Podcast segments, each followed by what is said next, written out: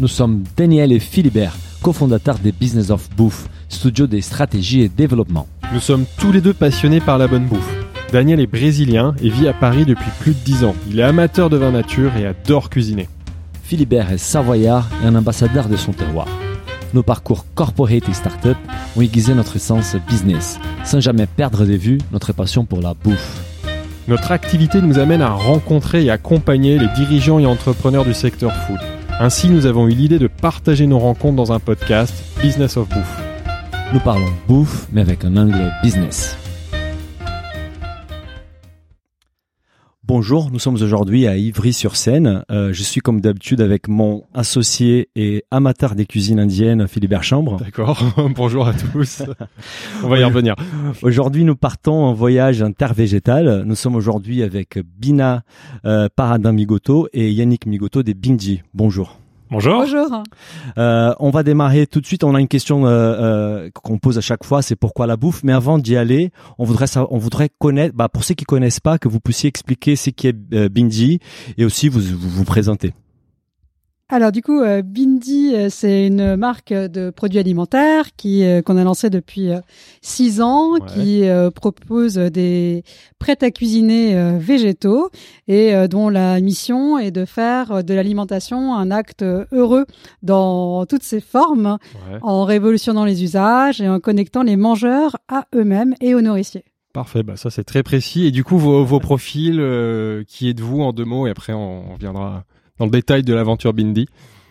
Donc on a l'un et l'autre euh, l'avantage d'avoir des familles euh, dont les traditions sont euh, dans l'alimentation depuis plusieurs générations. Donc on est on est inspiré de nos de nos familles. De manière plus précise, moi j'ai donc 20 ans de pratique dans le monde alimentaire que j'ai pratiqué au travers de, de différents regards. Il se trouve que j'ai fait une école de commerce HEC que j'ai démarré comme beaucoup d'HEC dans la banque d'affaires en faisant un stage puis une coopération à l'époque dans les, les fusions acquisitions où j'étais en l'occurrence sur le secteur alimentaire. Ah, déjà, à l'époque, voilà, déjà déjà je voilà, déjà j'avais appréhendé ce l'alimentation par la Est-ce que tu as Par ce- travaillé ce sur un deal connu dans l'agroalimentaire euh, bah à l'ép- à l'époque c'était des on travaillait beaucoup pour une, un grand groupe français qui s'appelait Danone qui s'appelle Danone et donc euh, s'appelle toujours Danone, s'appelle toujours Danone euh, et pour lequel on, on opérait des on recherchait des, des entreprises euh, pour faire grandir Danone aux États-Unis. Euh, j'étais aussi sur le secteur par ailleurs du cinéma, ce qui me permettait de passer du temps pour le coup Pas mal. pas mal à Los Angeles, mais euh, mais donc ça c'était mon le démarrage. Ensuite j'ai fait du conseil dans un cabinet euh, qui s'appelle McKinsey pendant euh, sept ans où euh, là j'ai pratiqué beaucoup de secteurs, mais aussi euh, le secteur de la distribution alimentaire. Donc C'était une passion pour toi ou c'était juste euh, l'hasard de la vie euh, là je, je, non, à ce moment-là, c'était pas une passion. En l'occurrence, euh, j'étais euh, très curieux. J'avais envie de, de traverser euh, différents secteurs. Dans le conseil, ce que j'ai apprécié beaucoup, c'est de, justement de pouvoir regarder, de pouvoir vivre différents secteurs. Mhm. Donc, j'ai vraiment, euh, euh, dans, dans le conseil, euh, voulu vivre différents secteurs et regarder, avoir là, des points de vue très différents. Mais il se trouve que, entre autres, j'ai euh, parcouru, euh, j'ai fait euh, des classes dans le monde de l'alimentation. Euh, et j'ai rejoint ensuite en 2005 le groupe Casino, euh, dans lequel on trouve de nombreuses enseignes au-delà de Casino et de ses déclinaisons, euh, Monoprix, Franprix, que les, les franciliens euh, connaissent bien, euh, qu'on trouve aussi dans des, des villes de province, euh, ainsi que euh, Cdiscount. Et donc j'ai passé cinq ans chez Casino, euh, et ensuite j'ai monté une première boîte de conseil euh, qui euh, m'a permis en fait où j'ai j'ai voulu aider des j'ai aidé des petits producteurs, des paysans à mieux se défendre, à mieux vendre leur production. Et j'ai passé euh, deux ans chez Amazon en France, dont, où j'ai lancé l'alimentation, les boutiques alimentation et boissons en particulier. Euh, et j'ai rejoint Midi. Euh, et c'est la meilleure partie de mon aventure professionnelle Ah. et personnelle. j'ai rejoint Bindi en 2016. Parce que Bindi, euh, tu vas nous expliquer, mais Bindi c'était créé en 2011, c'est ça? Non, on a 2000. commencé à commercialiser nos produits euh, en 2013, D'accord. en octobre 2013 à NetExpo exactement. Mais l'R&D, tu as, tu as démarré euh, toi. oui, le projet le a projet commencé 2011. euh, effectivement en 2010. Et, Et- tu peux nous raconter un peu de ton parcours parce que tu es dans la bouffe aussi depuis un moment quand même. Alors moi, la, oui, la bouffe, c'est vraiment euh, ma passion euh, depuis toujours, mais pendant longtemps, ça n'a pas été euh, mon métier, parce que comme euh, Yannick, j'ai fait une école de commerce, l'ESSEC en l'occurrence, et ensuite ensuite, j'ai aussi fait de la banque d'investissement. J'ai travaillé dans le conseil en stratégie pendant sept ans. Et ensuite j'ai rejoint Conforama, Conforama, où j'étais directrice de la stratégie, donc au Comex de, de cette belle maison et euh, j'ai été en parallèle rattrapée par ma passion euh, pour l'univers alimentaire puisque euh, c'est un univers qui m'intéresse depuis que je suis toute petite. Mhm. J'adore la cuisine, euh, j'adore aussi euh, tous les aspects euh, nutritionnels qui Ouais. me passionnent parce que je pense que vraiment ce qu'on mange nous constitue euh, très profondément et au On sens ouais. très premier du terme. Donc pour moi, ça a été toujours une notion assez fondamentale. D'autant plus que quand j'étais jeune, j'avais pas mal de problèmes d'allergie Mhm. et que je me suis beaucoup intéressée à comment on s'alimente. Enfin, je me suis rendu compte à un moment que l'alimentation avait un impact voilà. Hmm. majeur sur ce type Ah, c'est de, de problématique et qu'à l'époque j'étais consultante et je me nourrissais essentiellement de sushis livrés au bureau et que bizarrement c'était pas une, une alimentation euh, très enfin finalement bonne saine, pour moi et et je suis revenue à une alimentation plus proche de ce que j'avais euh, chez mes parents, que ma mère cuisinait très bien, avec euh, des légumes, des épices, euh, des herbes, beaucoup plus de choses antioxydantes Ouais. et euh, antihistamiques de fait, et euh, qui m'ont permis de me retrouver en bonne santé. Donc je pense que vraiment cet aspect nutritionnel, il a été assez fondamental pour moi aussi dans mon aspect, dans mon histoire personnelle. Et enfin la partie agricole, parce que j'adore, euh, j'ai toujours trouvé que c'était fascinant de mettre une petite graine euh, Mhm. dans la terre et de produire euh, quelque chose de bon à manger. Donc euh, j'ai toujours adoré faire pousser des choses, les regarder pousser, comprendre comment ça poussait. Donc je, je me suis toujours très naturellement intéressée à ces sujets-là. Et donc pendant longtemps ça n'a pas été mon métier et ça a changé un soir suite à un dîner où j'ai une amie qui m'a dit mais pourquoi tu fais pas un livre pour faire connaître cette façon de cuisiner Et à qui est si moments-là, tu différente. travaillais chez Conforama, en fait. Non, j'étais euh, chez Kearney, Ah, dans le conseil D'accord, déjà, ouais. d'accord. Euh, c'était avant Conforama. Et je me suis dit que c'était pourquoi pas, parce que c'est le le moment où il commençait à y avoir des livres qui étaient euh, publiés par euh, d'autres gens que des chefs ou des journalistes. hein. et j'ai envoyé euh, mon petit synopsis par la poste à trois maisons d'édition. J'ai signé avec La Martinière. Ouais. Bien. Et on a fait, euh, et du coup, j'ai fait trois livres de cuisine. J'ai commencé à collaborer avec des chefs. La thématique, c'était la cuisine de ta famille, en fait. Oui, à l'époque, c'était vraiment la cuisine indienne sur laquelle moi je me sentais la plus légitime, Ouais. sachant que c'est qu'une toute petite partie en fait de ma culture culinaire. hein. parce que moi, je suis d'une grande curiosité culinaire Ouais. et j'ai la chance d'avoir euh, un palais et un nez qui me permettent de reconstituer à peu près ce que je mange. D'accord. Donc, euh, par Ouais, exemple, quand on talent. voyage euh, avec Yannick, on adore aller essayer euh, des restaurants, mais ça peut être aussi bien euh, la gargote euh, de street food euh, dans un village en Asie euh, que le restaurant étoilé à Stockholm. On est hyper curieux, on goûte énormément de choses, hein. et quand ça me plaît et que je trouve que c'est intéressant, Tu arrives à répliquer chez toi Tu veux par le fait savoir. de le refaire. Donc, pas tu mal, t'es- T'arrives à savoir ce qu'il y a dedans. T'arrives Oui, à retrouver oui. les ingrédients. Et je vais, euh, je vais, euh, si je ne sais pas, je vais me renseigner, essayer de comprendre comment est construit euh, cette saveur. Et j'aime bien euh, cette notion de d'un peu de de gamme culinaire en fait, comme euh, Mhm. en musique où euh, on apprend euh, plein de plein d'éléments qu'on peut combiner ensemble après pour euh, reproduire, euh, ça, enfin ou fabriquer sa propre musique. Je trouve que la cuisine euh, c'est tout à fait pareil. Et donc du coup, à la fois les voyages, mais les livres. Quand je découvre un livre de cuisine que je trouve intéressant, je peux le prendre de la page 1 à la page 250 et faire toutes les recettes de façon obsessionnelle. D'accord, ouais. Et euh, je me suis approprié la palette culinaire de ce livre. Et donc après, ça va me permettre de créer des nouvelles recettes, euh, de les intégrer dans mon dans mon quotidien. D'accord. Et on a vu que tu avais même fait un stage des cuisines euh, à Monaco, en fait, euh, dans un dans un restaurant des Ducasse Louis XV. Comment ça se fait? C'est c'est vrai cette histoire ou? Oui, oui, c'est Oui, une oui. histoire euh, Et comment ça se fait? complètement vraie parce que j'ai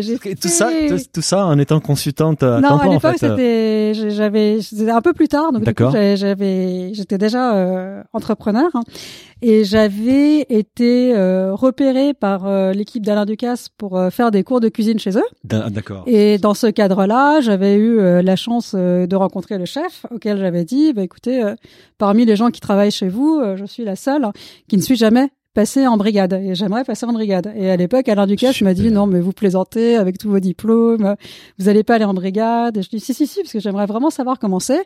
Il m'a dit bah qu'à cela ne tienne, allez donc au Louis XV passer une semaine. Et voilà comme ça, c'est comme ça que j'ai fait mon stage au en Louis brigade, en cuisine. À Monaco, c'est quand même la classe, au Louis XV. Voilà, j'ai appris plein, de, j'ai faire plein de choses. Euh, ils avaient repéré, ils avaient repéré donc tes livres, c'était livres de cuisine, tes recettes qui avaient attiré l'attention de l'équipe autour de ces livres, etc. Voilà, exactement.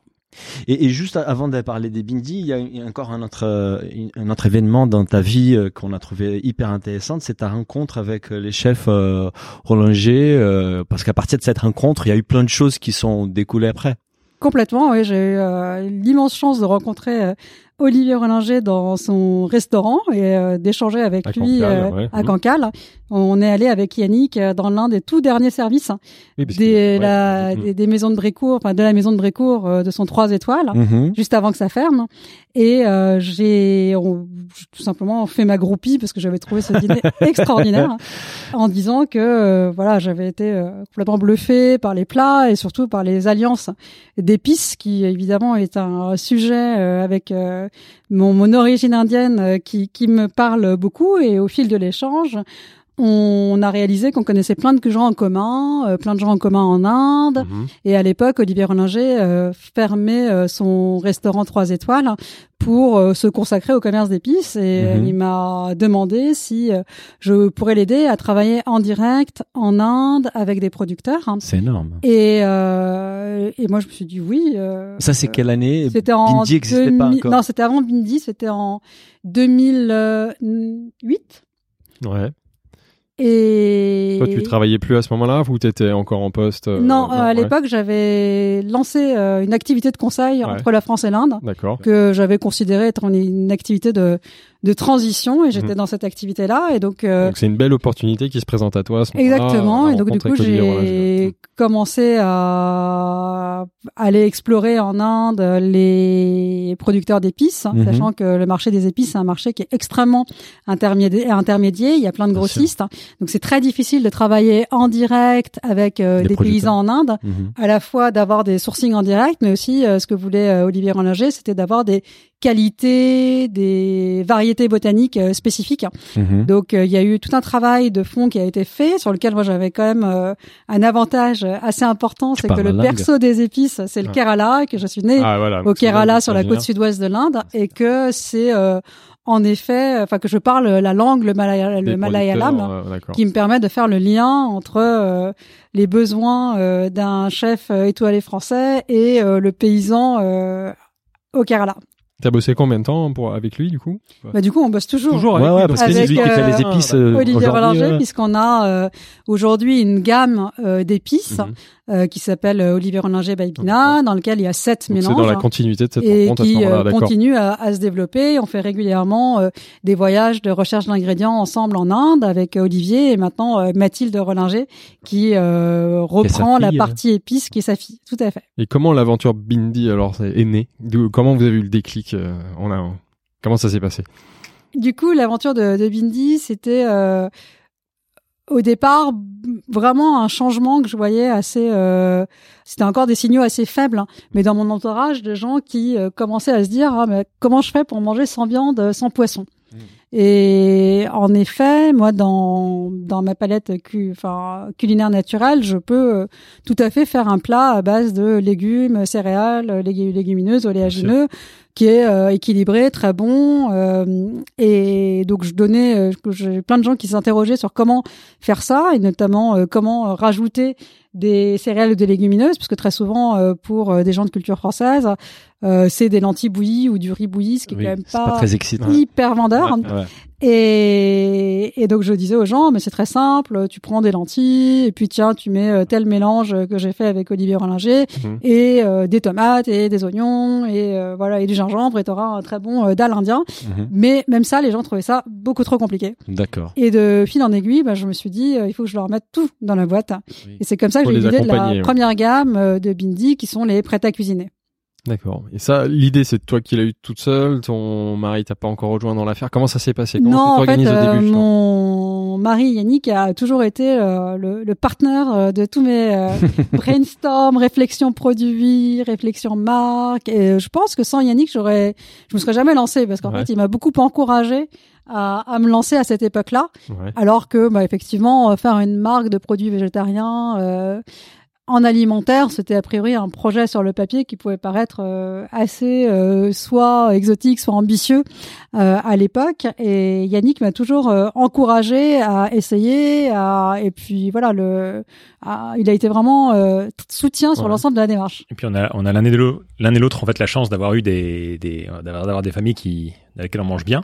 Oui. Donc on a tous, tous les deux eu des, des toi, enfants. d'origine italienne. Alors mais, mais côté paternel c'est Italie, côté maternel c'est plutôt la Belgique, les Pays-Bas. D'accord. Donc des inspirations, enfin, en tout cas des, des effectivement là aussi des voyages. Ouais. Euh, côté italien, c'est, c'est on a la- le grand bonheur d'être des Vénitiens dans la famille oui, et donc ah, d'avoir euh, voyagé de longue date, euh, être une terre de sel, mais Mm. qui est allé chercher le poivre euh, très loin. Euh, et donc on a on a euh, le grand bonheur donc d'avoir des traditions familiales très ancrées dans la famille. Le Bien repas est un moment important, le repas est un moment de joie. Euh, c'est quelque chose qu'on adore partager. Et on a l'un et l'autre vécu le traumatisme de devenir étudiant, de devoir vivre à la cantine euh, universitaire, de découvrir que tiens il y a un monde qui est euh, pas que bon euh, et, et de, de, de s'être dit effectivement assez tôt, euh, il y a quand même des choses à faire dans ce dans cette dans ce monde de l'alimentation. Enfin, il y a vraiment des choses à, à réimaginer. Euh, moi, par ailleurs, j'ai eu un pour pour rejoindre les inspirations que j'ai apportées à Bina, il y a eu un fait marquant dans dans ma vie qui a été euh, mon premier voyage en Inde que j'ai euh, mené en 2003-2004 lorsque j'étais encore dans le conseil. Bina, non c'était Non, avant qu'on se ça, connaisse. avant la C'était pas rencontre. encore. D'accord. Euh, donc j'ai j'ai fait en fait un voyage euh, de quelques mois en Inde Quelques mois. avec le sac à dos pour euh, en l'occurrence euh, voilà je souhaitais découvrir ce pays C'est un C'était- titre personnel, c'est pas dans un cadre tout, tout à fait personnel et euh, j'ai j'ai vécu en fait euh, finalement le- un choc qui est de se nourrir que de d'alimentation végétarienne. C'était la première fois dans C'était ta la première vie. fois dans ma vie que je, je ne cette j'arrêtais de manger Ouais. euh, de la viande et du poisson. Surtout à cette Et, époque. et j'ai ça- vraiment vécu le, ce, ce- cette espèce de, de traumatisme au début qui est mais est-ce que je vais vraiment enfin je pensais vraiment voilà le, le, Ouais. Je vais le tenir la journée. français, est-ce que je vais vraiment un arriver à, steak. à mourir quoi mais, mais moi j'étais vraiment bête enfin j'étais Ah, vraiment bah, euh, en l'occurrence très euh, enfin très candide sur le sujet et, et j'avoue avec le recul euh, enfin je, voilà, je- j'avais des a priori euh, très négatifs sur le fait que ça pouvait déjà me satisfaire être plaisant et puis en fait en, en en Inde bah, plus j'avançais dans l'Inde, euh, et notamment plus j'allais vers l'Inde du Sud, qui est euh, encore plus végétale que l'Inde du Nord, plus je, plus je me faisais vraiment plaisir, plus j'avais, euh, c'était un bonheur pour moi de découvrir des traditions, des, des recettes, Ces saveurs, ces nouvelles saveurs. ouais, ouais. Et, et en fait, donc j'ai, moi j'ai mon retour, enfin donc on s'est rencontrés euh, après mon premier voyage en Inde, et j'ai beaucoup encouragé Bina à croire dans ce, à croire dans ce que voilà des traditions, euh, la des traditions végétales comme l'Italie, Mm. comme l'Inde pouvaient très, euh, pouvaient justement euh, partager avec. euh, Mais c'est vrai qu'en 2011, euh, les- la demande des consommateurs, elle n'était pas au niveau qu'elle est aujourd'hui. Et je pense qu'aujourd'hui, on se trompe pas de Ouais, dire ouais. on est dans une vraie tendance des fonds. Mais il y a dix ans, euh, c'est que tu disais, il y avait des signes, mais ils étaient quand même faibles ces moments-là. Oui, justement, c'était, enfin moi, c'était vraiment les signaux euh, faibles hein, qui m'ont mis euh, la puce à l'oreille, et notamment euh, un phénomène que j'ai remarqué, qui était que mes copains garçons qui avant euh, se nourrissaient essentiellement de steak frites, hein, Ouais. euh, tout d'un coup voulaient aller déjeuner chez Cogent et comprendre comment on mangeait des lentilles, du quinoa. et qu'aux gens, il en a joué. et je trouve ça. Euh, Ouais, c'est clair. Parce enfin, je me disais, il y, a- y un truc qui change. Ils sont passés chez des médecins qui leur expliqué qu'en effet l'alimentation avait un impact sur leur santé parce qu'ils ont commencé à lire. ont- ils, Oui, et donc puis je ils pense ont y a pris eu beaucoup conscience. de euh, presse ouais, voilà, à cette ça. époque-là. Mm, mm. Enfin, par exemple, un livre qui, je trouve, a été très marquant euh, dans la façon dont les gens euh, se, nourrissent- se nourrissent, c'est Anti-cancer hein, Ouais. euh, de David Servan- Servan-Schreiber, hein, qui, quand il est sorti, je crois que c'était de 2006. tête en 2000, ah, j'aurais dit 2008, 2006. hein, il a eu beaucoup, beaucoup d'échos, beaucoup de presse, les gens s'y ont beaucoup intéressés. Et dans ce livre, fondamentalement, ce qu'il dit, c'est qu'il faut euh, revenir à une alimentation euh, plus végétale, Mhm. que euh, les, les régimes de type crétois, indien, etc., qui sont naturellement avec euh, peu euh, de protéines animales, sont des, des régimes bien adaptés et que euh, il y a beaucoup de questions à se poser sur euh, la qualité de la viande qu'on ingère Mhm. et euh, son impact sur notre santé. Oui, on a été, on a été éduqués à manger de la viande. Moi, j'ai regardé, j'ai fait, j'ai passé les messages à toute l'équipe ce week-end. J'ai regardé un documentaire qui s'appelle euh, Game Changers Oui, sur Netflix. Mhm. Et donc, j'étais, moi, moi, je mange de plus en plus végétarien, mais j'étais encore plus impacté. Et il montrait une scène d'un film avec Stallone et Schwarzenegger. Et je pense que Schwarzenegger met un coup sur Stallone et dit, tu frappes comme un végétarien. Des Ah, on années, a été éduqués, on a été viande, formatés, la ouais, protéine c'est ça. animale, c'est ça qui nous rendait forts, en fait. Totalement. Et c'est c'est une erreur parce qu'on peut trouver ouais. de la protéine dans la légumineuse qui sont de meilleure qualité ou de, de la même qualité que dans la viande. Largement. Euh, bon, on revient donc sur l'histoire des Benji. Tu, tu, tu te lances avec une partie R&D. Tu as passé quand même beaucoup de temps à développer la partie, euh, à développer un produit final, non tu... Oui, euh, j'ai passé euh, oui presque presque deux ans à développer euh, le produit final, puisque finalement il y a eu pas mal euh, d'obstacles. Mon concept qui était très simple, qui était de dire il y a tout dans la boîte, il faut juste rajouter de l'eau, Ouais. euh, était euh, finalement très compliqué à industrialiser, puisqu'il y avait des problèmes de euh, mélange. Notamment, moi je tenais à ce que mes mélanges soient portionnables. hein. C'est-à-dire qu'on se retrouve pas à se dire, euh, comme sur des formules qui existaient déjà à l'époque, hein, que on a une boîte pour quatre et que du coup on est obligé de cuire pour quatre parce qu'en fait le produit n'est pas homogène. hein. Donc euh, j'étais assez obsédée par cette idée de dire, euh, je peux le faire euh, même pour une personne et ça sera euh, toujours aussi bon. Euh, par ailleurs, je voulais que ça soit des produits euh, bio. Mhm. Et euh, à l'époque, euh, ben, le, le bio, il y avait encore euh, plein d'ingrédients, euh, notamment sur les Le- épices qui ouais. n'étaient pas disponibles en Ah. bio. Donc j'ai dû vraiment mettre en place euh, des euh, filières, trouver les ingrédients. Et donc tout ça m'a pris beaucoup beaucoup plus de temps que ce que j'avais imaginé au départ. Bien sûr. T'es toute seule au début ou? Oui, j'ai commencé toute Tu seule. commences toute seule. Et pendant combien de temps t'as été toute seule alors? Euh, sur toute la phase de R&D Ouais. et après euh, j'ai recruté ma première collaboratrice euh, juste avant le la commercialisation des produits. Des premiers produits, la première saison. Yannick vient beaucoup plus tard alors. D'accord. Ouais, on va. Alors comment comment ça se passe alors les, les- débuts? Donc tu dis deux ans de R&D et comment tu commercialises ton premier pro- produit, tes premiers clients? Comment comment tu t'organises pour ça? Alors, euh, du coup, on a lancé à Natexpo, qui est le grand salon du Mhm. bio, Mhm. où nos petits camarades euh, de jeu de Good Goo nous avaient suggéré euh, Ah, de venir avec eux. Et ça a été euh, une très très bonne idée parce que ça nous a permis de rencontrer en quelques jours Et eux, ils euh, avaient déjà une beaucoup de... notoriété. euh, Oui, oui, ils étaient déjà, bien lancés.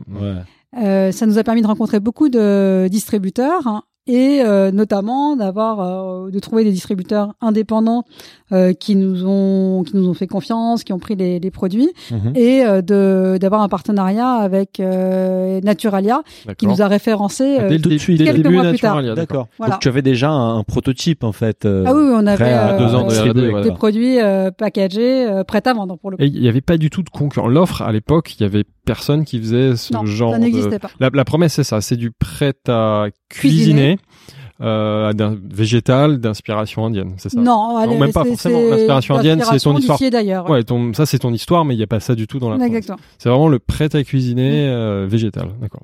Et là, il n'y avait pas trop de concurrence, ok. Non, il n'y avait pas de concurrence. Donc Naturalia, ça se passe comment tout de suite euh, Ça se passe bien tout de suite. on, imagine qu'au début, les, les, les échanges avec la, la distribution est pas forcément simple. Là, ça se passe bien. Oui, on a eu la, la chance que ça se passe euh, bien. On a été référencé euh, quelques mois plus tard, puisqu'on a commencé au printemps euh, 2014. Et on a eu euh, plutôt des bons résultats qui nous ont permis euh, de faire euh, tâche d'huile Ouais. et d'aller euh, ensuite dans les autres réseaux de vente. Et tu démarres avec combien de références au départ? C'est Au départ, on Ouais. avait huit références. Oui, déjà quand Mm. même. Et c'était tous des, des plats prêts à cuisiner, donc euh, des riz avec des épices. des Oui, voilà, il y avait des plats à base de lentilles, à base de riz, à base euh, des, on avait des, des galettes à base de Ah. sarrasin et de pois chiches. euh, Mhm. C'est ça les huit recettes de départ. Moi, j'ai testé en fait toute l'équipe. On a, on s'est acheté du benji euh, ce week-end. on testé à la Et maison. on s'en porte très très bien. Ouais, et, euh, et moi j'ai une question technique, peut-être c'est une question toute bête, hein. mais mais par exemple dans j'ai j'ai pris un riz avec des lentilles, non c'était quoi quel riz? A- Moi ma question c'est comment on fait pour euh, sécher certains légumes que normalement ils sont pas secs en fait pour qu'on puisse pour qu'ils puissent être hydratés après avec la cuisson. Quelle est la technique Question pour- technique là. Ouais. Alors, du coup, il y a plusieurs euh, techniques euh, disponibles, mais nous, on aime euh, beaucoup. euh, Enfin, ce qui est important pour nous, c'est qu'on retrouve vraiment le goût des légumes une Oui. fois que c'est réhydraté Mhm. et euh, qu'on ne retrouve pas euh, ce que souvent euh, les gens appellent euh, le goût De de, tomate en boîte ou euh, Oui. voilà qu'on ait vraiment le goût de la vraie tomate et donc on travaille beaucoup sur des légumes qui sont euh, séchés naturellement donc euh, au soleil Ah ouais. en Italie Ah et ouais. qui du coup on- Naturellement au soleil. Ouais. Vraiment. Ouais. D'accord. Vraiment le goût euh, Pour garder la, la, la meilleure qualité du produit. Ça, c'est une technique euh, répandue dans l'industrie ou c'est quelque chose qui vous différencie par rapport à, à Non, d'autres le gros des légumes sont séchés euh, en four. Oui. Ouais. Ça me paraît, ça, ça me fait penser à des vents en paille qu'on laisse euh, Mhm. sur le soleil pour qu'il y ait une concentration, parce qu'il y a une concentration du coup de des sucres, bah, des des des nutri- nutriments dans ces légumes-là en fait, et on ré- récupère la totalité quand on les cuit. Dans... Exactement. Bah chouette. Bah c'est tu vois, c'est pas une question toute bête finalement. Non, non, c'est mais-. Et, euh, C'est hyper malin, c'est c'est hyper malin au niveau écologique puisqu'on transporte pas l'eau, l'eau va dans les champs. Enfin, C'est et donc euh, Et vous n'utilisez pas l'électricité pour sécher. Exactement, le. L'impact carbone est. Et quand il fait pas beau, genre l'hiver, comment vous faites l'hiver euh, Alors, on achète euh, aujourd'hui essentiellement des légumes euh, d'été. Oui. On utilise beaucoup de tomates, de courgettes, etc. Et après, effectivement, sur les légumes, on a aussi des légumes séchés euh, au four. On peut Oui. pas avoir que des légumes soleil. Bien sûr. Et euh, du coup, sur les légumes euh, d'hiver ou les légumes qui poussent toute l'année, il y a euh, des méthodes de séchage. Mais on privilégie toujours des séchages doux parce que pour nous, ce qui est important, c'est vraiment la qualité organoleptique hein, des ingrédients qu'on achète. Et euh, quand on met, euh, par exemple, euh, je sais pas, une nouvelle euh, carotte euh, dans une nouvelle recette, on va euh, goûter euh, D'accord. 10 carottes pour trouver celle qui a vraiment le goût et sélectionner ce producteur Mhm. pour travailler avec nous. Et une fois séché, ces, ces légumes, il a une durée de vie qui est beaucoup plus importante. En Oui, fait. qui est très longue. Qui est très longue, d'accord. En fait, aujourd'hui, il y a des DLUO dessus, mais euh, qui sont sans doute beaucoup trop Ouais, prudentes. c'est prudent, mais on Ouais. pourrait les garder plus longtemps. Les Non. recettes, on est d'accord, c'est donc c'est toi qui les élabores. Toujours aujourd'hui, t'as. oui, je les élabore et aujourd'hui, effectivement, comme on a de plus en plus de recettes à élaborer, je travaille aussi avec euh, des amis qui sont concepteurs euh, culinaires Ouais, et qui m'aident à élaborer les recettes. super. Si on revient sur les débuts, donc distribution assez facile au début, euh, tu rentres chez Naturalia avec en plus toute l'aspiration de Naturalia où on va, tu vas obtenir un peu plus de distribution. Comment tu t'organises d'un point de vue production? Parce qu'au début, tu as commencé, vous étiez où? C'était, vous avez déjà des, des locaux, vous aviez. euh, Oui, alors euh, à l'époque, on avait, euh, c'est là où j'ai lancé mon premier atelier de fabrication, Ouais, qui était euh, dans le 10e arrondissement. d'accord, en région parisienne. Et dans lequel on fabriquait euh, à l'époque l'ensemble de nos de nos produits. Mhm. Et ensuite, on a euh, commencé à sous-traiter notamment le conditionnement parce qu'on n'avait plus euh, suffisamment de place. Ouais, parce que pour, Pour, fournir. Naturalia, j'imagine qu'il faut commencer à s'organiser un peu plus, avoir plus d'espace. D'accord. Voilà. Donc d'abord, tu externalises une petite partie de la, la, la production. Et ensuite, comment ça évolue alors euh, Du coup, on a eu une étape où on a sous-traité le conditionnement pour regagner de la place. Et au bout de euh, deux ans et demi, on s'est rendu compte que c'était euh, vraiment plus possible mhm. de continuer dans notre premier atelier qui faisait 150 mètres carrés. Et c'est là où on a déménagé ici, dans le lieu où on est aujourd'hui à Ivry, D'accord. où on a un atelier de 500 mètres carrés qui lui-même a déménagé la semaine La dernière. semaine Ah oui, à Valence. dans la Drôme. La nouvelle, voilà. Donc ça, encore une étape. Et là, vous avez, du coup, je suppose, augmenté la capacité des productions pour pouvoir continuer cette, euh, cette croissance, en fait. Absolument.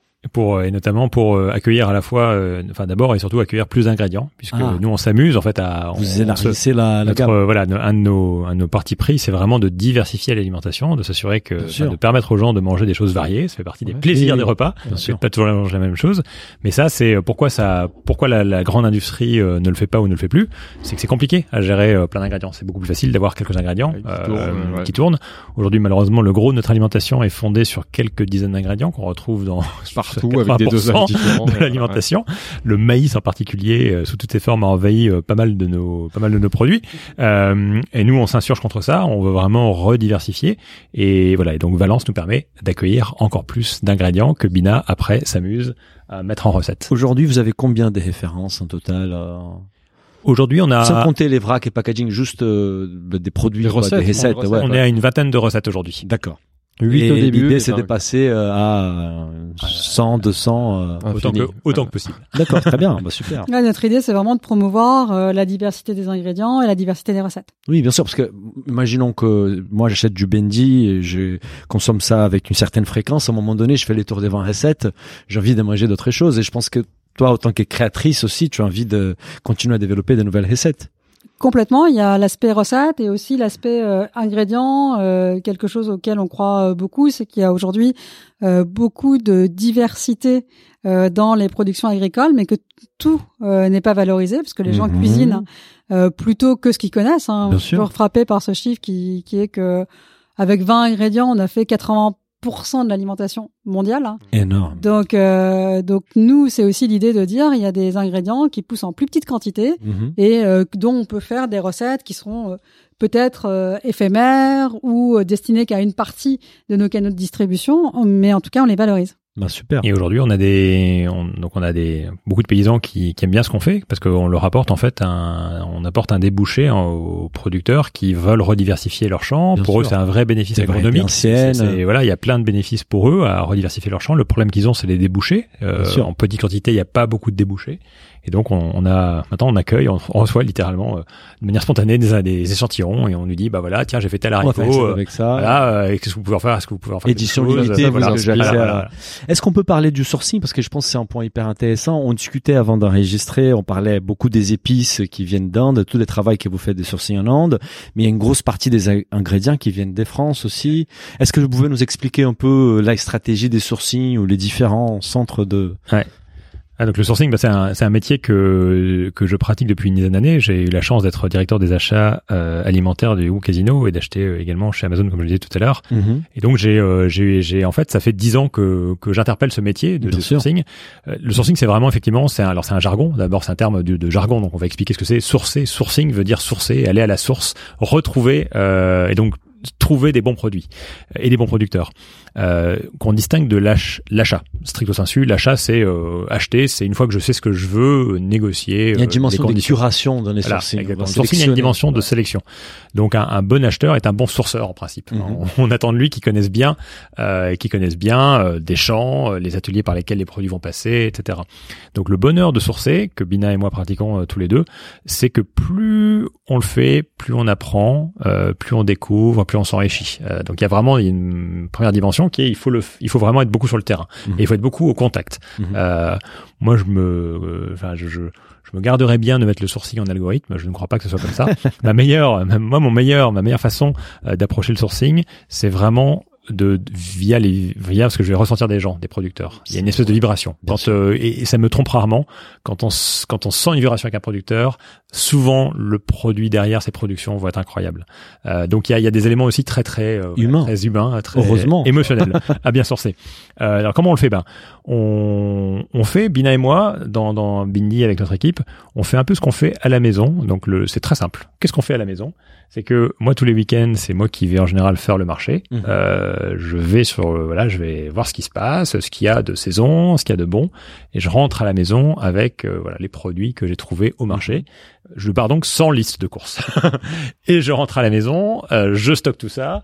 Euh, et Tu cuisines un peu c'est moi, je cuisine un petit Bina peu, je cuisine un petit peu, mais j'avoue que j'ai du mal à m'imposer en cuisine. ça, c'est le sujet de Bina, la cuisine. Ouais. Vina adore cuisiner euh, et, et j'avoue que je me régale de sa cuisine. Donc, donc on s'est un peu réparti les tâches. C'est moi qui Toi, fais le la- sourceur. la- la- l'approvisionnement et Bina ensuite va voilà ça, bah, c'est à la maison et c'est aussi comme ça. Et c'est comme ça aussi chez C'est-à-dire qu'en fait, on, on va vraiment organiser. C'est ce qui, c'est du bon sens. Hein, c'est ce- enfin, c'est du bon sens. C'est on va partir de euh, de ce qui est disponible de, de bons produits. Et après, Bina va utiliser son talent de cuisinière euh, Élaborer des pour recettes. élaborer des recettes. ouais. Même si vous n'êtes pas sur des produits de saison, parce qu'à partir du moment où les produits sont séchés, Ouais. euh, ils ont une durée de vie Ouais. qui dépasse les saisons. Ouais, Ouais, mais on a justement réussi à introduire cette notion de saisonnalité même dans des produits secs, hein, puisque depuis l'année dernière, on a lancé une gamme euh, saisonnière sur nos mélanges. Et l'idée, c'est de dire que les gens n'ont pas forcément envie de manger euh, le même plat Toute d'un l'année. goût euh, de l'année à l'autre. Oui. Que sans doute l'hiver, on a envie de plats euh, plus euh, comfort, euh, plus mijotés, etc. Que l'été, on a envie de salade, Mhm. Léger, etc. ouais. Et donc, on a sur notre gamme en vrac lancé une gamme de saison. Ah. Donc, euh, ça change. Il y a deux collections euh, printemps-été et super. automne-hiver. Dans la mode. Ah, c'est Comme dans la, la la mode. bouffe Un qui sujet s'inspire de la un sujet mode. qui passionne Daniel, ça. Et, C'est euh, intéressant. Mm. Et on propose, bah, par exemple, euh, là en ce moment, on a euh, un risotto euh, aux champignons, qui est un plat euh, très Automnal. hivernal, automnal, etc. Et il va être remplacé euh, au printemps par un risotto primavera, dans lequel on peut découper ses petites courgettes euh, ou euh, ses petites asperges pour avoir un plat complètement printanier. Super. Si on revient au sourcing, comment vous définiriez votre cahier des charges? Donc c'est 100% bio. Enfin, quels sont les autres critères qui rentrent en ligne de compte dans votre cahier des charges? Ça, on, se- on résume ça en disant bien fait. Ouais. Bien fait. c'est pas mal. C'est- en fait, il faut que ce soit, il faut qu'il y ait, voilà, faut qu'il y ait un, un ensemble de choses. Bien fait, c'est d'abord euh, le premier élément, c'est des, des bons producteurs. Donc, comme je disais, l'humain, Avec l'humain, voilà, voilà, il y a un élément humain. On, on a vraiment une, une première qualification, c'est qui sont les gens derrière euh, les produits. Donc, euh, c'est fait comment, la avec démarche, quelle, valeur, quelle démarche, quelle valeur. Le deuxième élément, c'est le goût. C'est, euh, il faut que ce soit bon. Mm. Euh, on va jamais, jamais euh, prendre quelque chose pour des critères euh, divers et variés si le goût n'est pas là. Et à que, exemple, euh, aujourd'hui, pourquoi les tomates euh, viennent des pouilles, nos tomates déshydratées viennent des pouilles, c'est qu'on n'arrive pas à trouver d'aussi bonnes tomates Mm. euh, en France. ouais. Il y a des tomates qui poussent évidemment en France. On adorerait avoir des tomates et on en aura un jour. goût, mais pour l'instant, en goût, on n'a pas trouvé encore. ouais. On espère. on- si, si, euh, voilà, si on en apporte, on sera ravis. Mais pour l'instant, on n'a pas trouvé ça. Donc le, le goût. Ensuite, euh, bien évidemment bio. On ne fait que Ouais, du bio. C'est 100% bio. Euh, voilà, 100% premier bio, donc vous euh, avez- cahier des charges euh, bio et on essaie d'aller au-delà désormais, enfin de, de, de participer à, à des, des dynamiques qui, qui visent à justement nourrir, à emmener le cahier des charges bio vers le haut. Mhm. Euh, et enfin, pour les productions qui le méritent, euh, commerce équitable. Mhm. C'est le cas par exemple de nos épices en Inde qui sont euh, 100% euh, commerce équitable. Euh, et vous les faites venir en bateau, je lisais. Non? bateau, ouais. Et les riz, les riz, c'est euh, origine. Le, le riz, alors le T'as- riz, le gros, il y a le, les recettes qui ont du riz basmati, évidemment euh, Inde Oui. en l'occurrence. Euh, Il y a des après, recettes de riz des Camargues et aussi. on utilise voilà des riz, euh, alors riz italien aujourd'hui, D'accord. des riz euh, à risotto et des bientôt des riz longs. Super.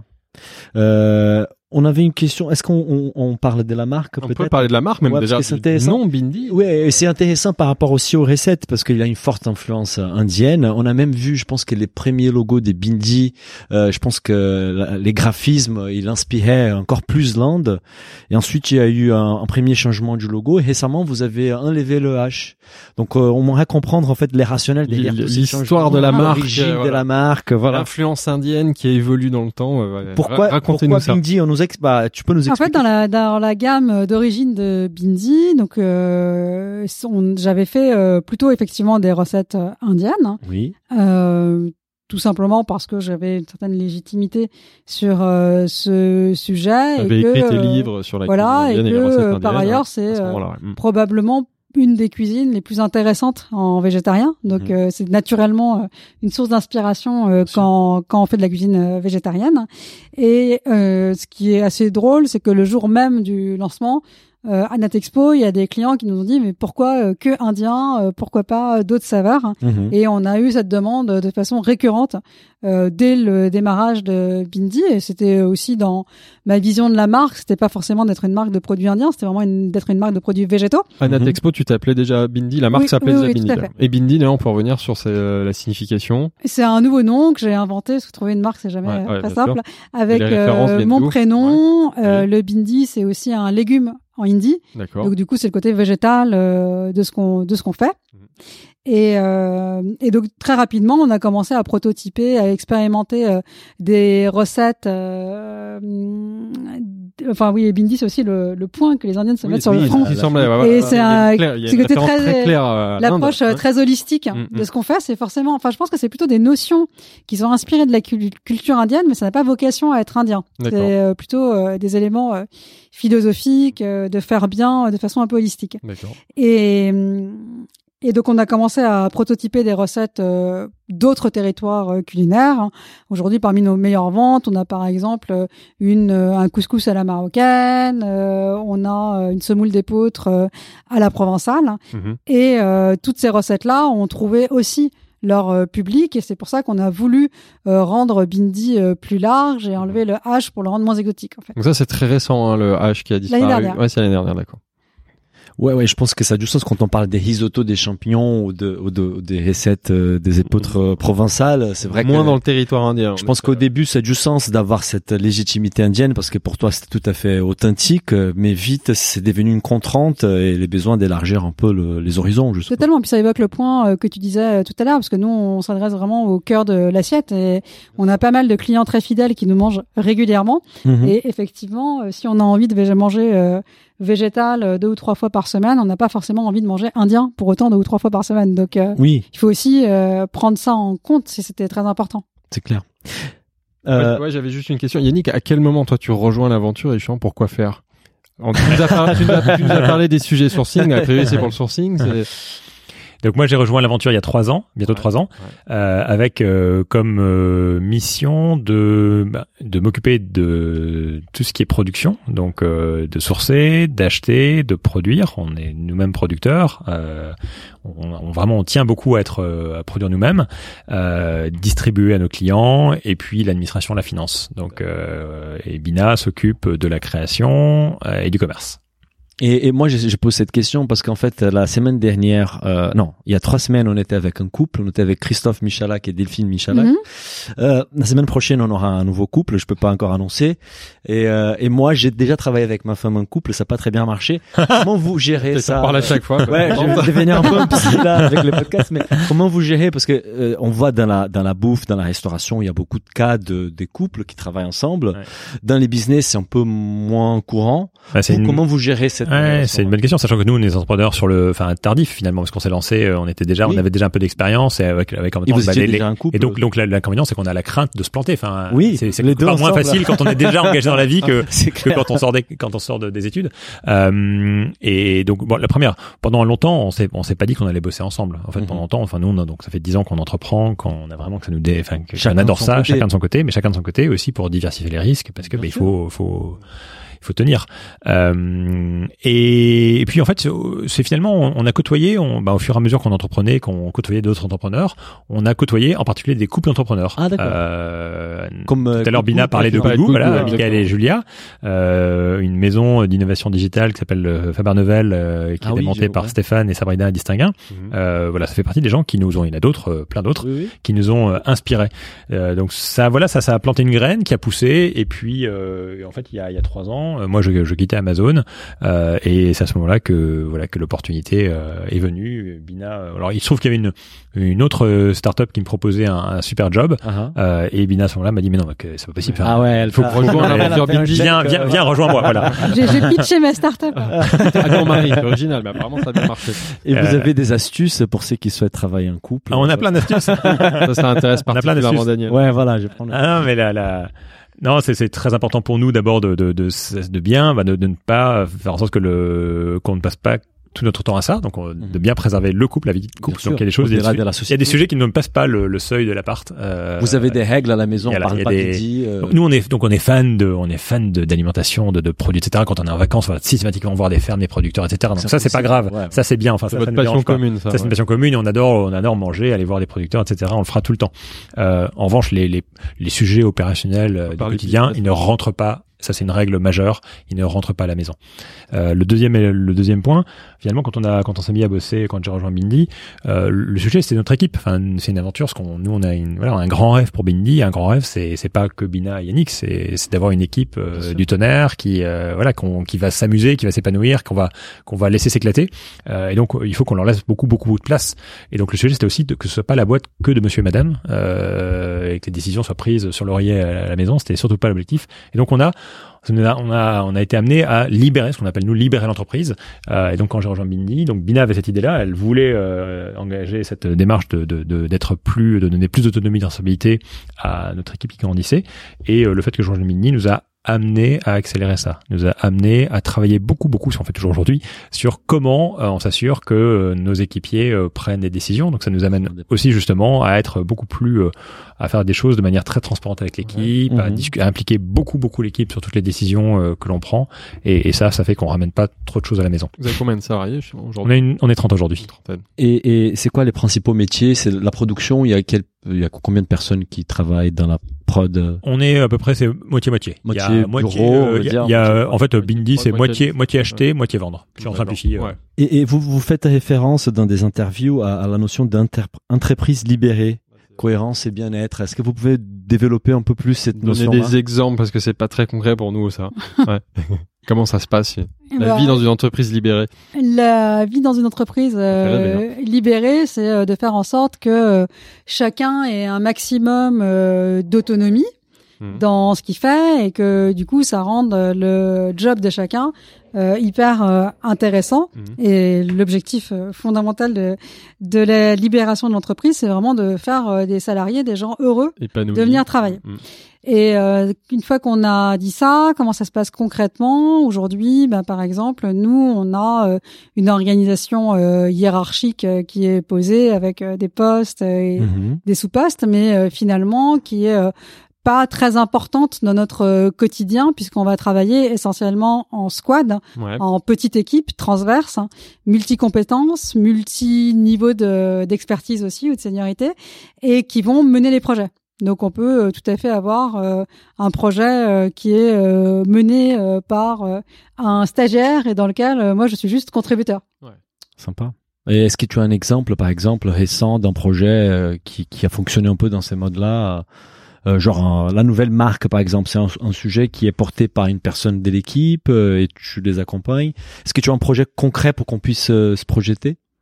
Euh, oui, euh, je peux donner le, bah, le, le projet, euh, par exemple, de refonte de notre euh, plateforme de marque. de marque qui, euh, qu'on a travaillé sur ce mode-là, avec été mené par une chef de produit du marketing, Mhm. et dans lequel il y avait une équipe qui où il y avait les commerciaux, où il y avait euh, la partie euh, production aussi, Sympa. parce que euh, avoir, euh, enfin faire des changements de plateforme de marque, c'est très bien, mais il faut que derrière euh, ça suive en termes de vente et de distribution, que ça soit euh, facile à produire, à fabriquer euh, pour l'équipe industrielle, et donc euh, tout le monde contribue au projet dès le démarrage. Euh, Il y a un sujet qu'on a on a discuté avec Yannick avant de, de démarrer l'enregistrement, qui était les packaging en fait, parce que on posait la question, on discutait par rapport au chai et tu disais que tu étais pas content avec les packaging, et on a posé la question du plastique. Et tu nous expliquais que pour vous parfois c'est impossible d'avoir des packaging en papier. Est-ce que tu peux nous parler un peu de, des contraintes que vous avez au niveau packaging et vos et vos choix stratégiques dans ces Mhm. contraintes là Donc nous on est on est effectivement dans notre notre obsession c'est de réduire l'impact écologique euh, de du, du packaging. Mhm. Euh, c'est un, c'est un élément au-delà de, l'élément écologique, c'est aussi un élément important pour nous au niveau économique. Euh, on a pour mission sur le plan économique de servir des repas 100% végétaux, 100% bio pour 1 euro à 1,50 euro la portion Mhm. ce qui est pas beaucoup en fait. hein, on C'est regarde de, de, de, de, de ce qu'on observe autour de nous. Euh, donc il y a, y a une obsession de euh, bah, d'enlever des coûts qui nous paraissent être euh, débiles. Bon, le packaging, c'est un de ces coûts-là. Nous, on considère que bah, c'est- on préfère, on préfère payer un bon produit Ouais. et ses ingrédients Remettre dans la valeur dans le produit. Que dans l'emballage. Euh, maintenant, effectivement, la réalité, euh, c'est que le monde du packaging euh, est un monde très complexe euh, et qu'il n'y a pas de solution miracle. Mhm. Donc, nous, on a deux batailles. Euh, on a euh, la bataille de, bah, il y a toujours des produits qui sont emballés et donc c'est comment on fait pour s'assurer que le cycle complet euh, de l'emballage soit le plus vertueux possible. Mhm. Et donc le critère qu'on regarde principalement nous, c'est le taux de recyclabilité.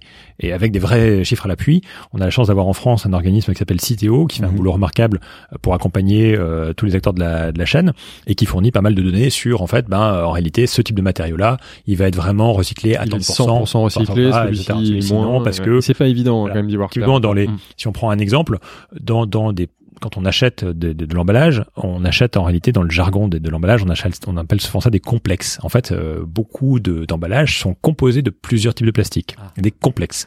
Bon, bah les complexes, c'est évidemment beaucoup plus dur à recycler. Parce complexe. faut redécomposer. Voilà. C'est Il y complexe. a plusieurs Il faut couches. décomposer. Il faut décomposer. Voilà. Ah, Donc nous, bah là, les, les nouveaux emballages qu'on va prendre seront mono euh, matière euh, et évidemment mono matière. Plus facile à recycler. extrêmement facile à, à re- à recycler.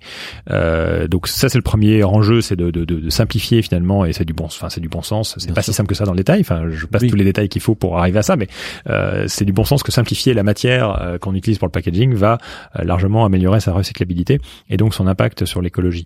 Le deuxième et on va dire le principal euh, pilier qu'on comprend, c'est ben, d'enlever l'emballage tout simplement. C'est Là, on parle évidemment, du c'est une méthode radicale et, et c'est donc c'est de vendre en vrac, euh, méthode euh, mode de vente sur lequel on est pionnier en France. Euh, Bina était avait été la première à y croire dans le monde de la recette. On est le premier fabricant français Mhm. à avoir euh, lancé la vente de recettes en vrac. Mhm. Euh, Aujourd'hui, en vrac, comme on le voit dans les rayons, on est souvent habitué à des produits bruts, amandes, noisettes, riz, etc., le riz. Euh, mais des produits, des recettes euh, prêtes à cuisiner, ça n'existait pas. Donc on a on, on a été euh, pionnier en la matière avec comme premier partenaire à l'époque Biocop qui a qui a vraiment qui a été très très moteur avec nous euh, sur la création de cet usage et la pédagogie auprès de ses clients. Euh, et c'est un usage qui aujourd'hui est incroyable. Nous on fait maintenant la majorité, enfin ça se développe vraiment très bien. Les vracs Et- représentent quoi et aujourd'hui, euh, ça représente euh, plus de la moitié de notre chiffre d'affaires. Non. Ouais, D'accord. ouais. Ah, c'est On. Nous, on est maintenant une Ah, on se entreprise rendait pas compte. on est maintenant une entreprise euh, vraiment euh, ben, le vrac d'abord. Il y a beaucoup de choses qu'on fait maintenant d'abord en C'est vrac énorme. et en emballé ouais, ensuite des nouvelles recettes. Ouais. Typiquement, on va les tester désormais en vrac et on va ensuite euh, Et la tendance, c'est que ça, que ça continue à augmenter les mix vrac et oui. packaging, parce que les vracs, ils explosent en ces moments. Donc, Ouais. pour vous, les projections, c'est que les vracs prendront encore Voilà. une part plus importante. Après pour nous, il faut pas, faut pas être euh, jusqu'au boutiste, faut pas Oui, imposer. Il y a des, il y a, il y a pour plein de raisons, il y a des gens qui veulent pas, enfin qui ont, qui ont besoin de la facilité, qui veulent la facilité de, de l'emballage, et donc euh, on va pas leur euh, imposer euh, euh, 100% 100% vrac. Toujours des Il y produits toujours des emballés, produits en, en tout cas pour l'instant, euh, toujours des produits emballés. Mais ce que l'on constate, c'est qu'il y a vraiment beaucoup, beaucoup de nos mangeurs qui adorent le vrac et donc on fait, on fait plein d'efforts pour le pousser. Euh, on est euh, en particulier un, un membre très actif de l'association qui promeut le vrac en France et vous avez interrogé Oui, il y tout a pas très longtemps Célia de Réseau Vrac. relation et Voilà. Merci Célia. Merci Célia, on adore Réseau Vrac, qui fait un travail remarquable en particulier sur le plan réglementaire pour lever pas mal de freins réglementaires à la vente en vrac, euh, dont on a bien besoin aussi. Et, et, et je reviens juste sur le packaging. Une question, parce que j'ai appris une chose avec toi tout à l'heure que j'aimerais bien partager avec nos auditeurs, c'est que tu disais par exemple, parce que parfois, en, autant que consommateur, on peut arriver dans un rayon supermarché et critiquer les industriels en disant mais il y a du plastique partout. Mm, mm. Et tu nous expliquais que pour certains produits, euh, d'un point de vue euh, euh, les papiers, parfois, Protection, ouais. Voilà protection, il y a la transmission de l'extérieur. Est-ce que tu peux nous expliquer ça en détail? Parce que je trouvais ça hyper intéressant. Ouais, mais, mais en fait, le, le, le- c'est vrai que dans les fonctions que va remplir un emballage, euh, la première fonction, c'est de respecter l'intégrité du produit.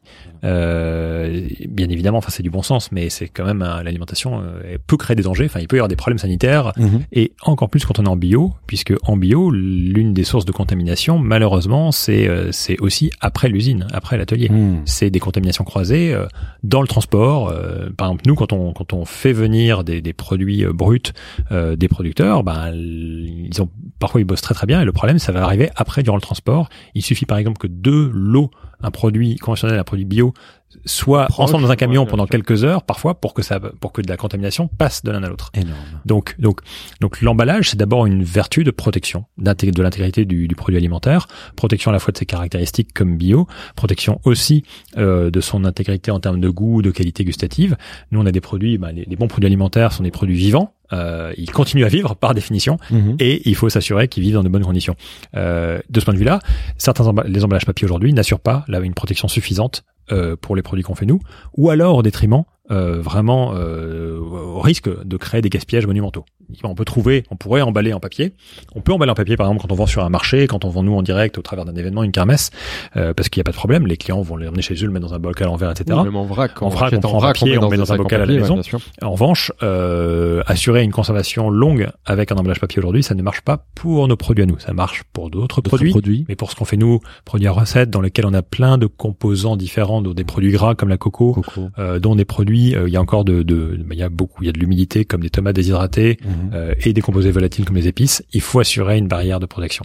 Ce que le papier n'apporte pas aujourd'hui. Aujourd'hui. Ouais. Mais qui dément, c'est que tu disais. Demain, on espère bien. Alors, il y a des plein de recherches qui sont menées sur le sujet. Si- Et on espère, on attend les papiers qui soient vraiment, euh, Ce qui fait que vous êtes qui apportent une barrière euh, obligé d'utiliser encore du plastique Oui. euh, dans Oui. certains Oui. dans certains euh, packaging. Et on a eu, euh, en fait, on, à chaque épisode, on demande à notre audience de, de poser des questions, en fait, et il y a deux personnes qui vont en saluer. Euh, D'abord, il y a Nicolas Bergereux, fondateur d'Atelier des Chefs, qui a salué Bina, euh, et il y a Christophe Duhamel, fondateur de, de Marmiton. Marmiton, qui s'intéresse beaucoup aux usages, en fait.